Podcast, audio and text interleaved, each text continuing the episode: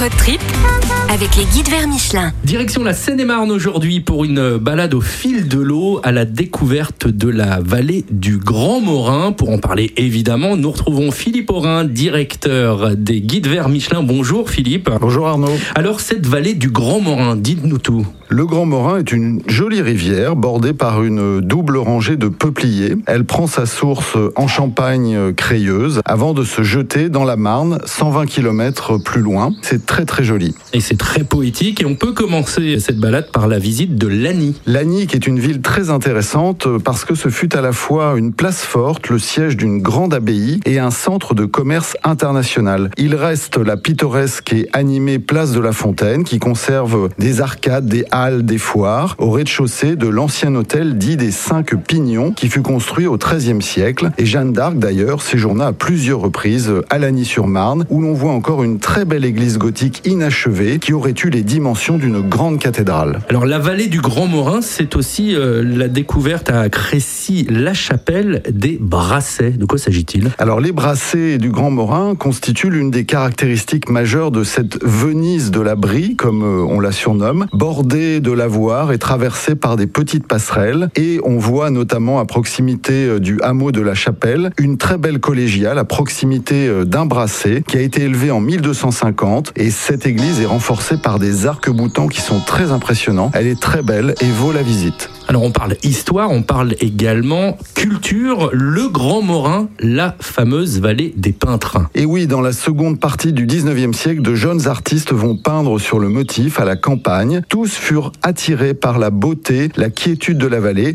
Et d'ailleurs, l'Office de tourisme de Crécy-la-Chapelle propose un parcours de découverte de cette vallée des peintres. Et la Seine-et-Marne également réputée pour, euh, pour ses fromages. Il faut finir cette jolie promenade par la ville de Coulommiers, euh, qui est réputée pour sa foire au fromage et au vin, présidée bien sûr par le célèbre Brie. Et c'est une jolie ville qui dévoile une histoire riche d'anecdotes pour qui va se promener le long des canaux du Grand Morin. Et puis sur les hauteurs de Coulommiers domine une majestueuse commanderie des Templiers, témoignage du riche et insoupçonné passé de cette ville pleine de cachets dans cette très jolie vallée du Grand Morin. Voilà, la vallée du Grand Morin, c'est votre euh, idée de road trip, euh, Philippe Aurin, directeur des guides verts Michelin, la vallée du Grand Morin que l'on retrouve dans le guide vert Michelin Île-de-France. Le guide vert Michelin Île-de-France. Merci beaucoup Philippe. On vous retrouve la semaine prochaine. À la semaine prochaine.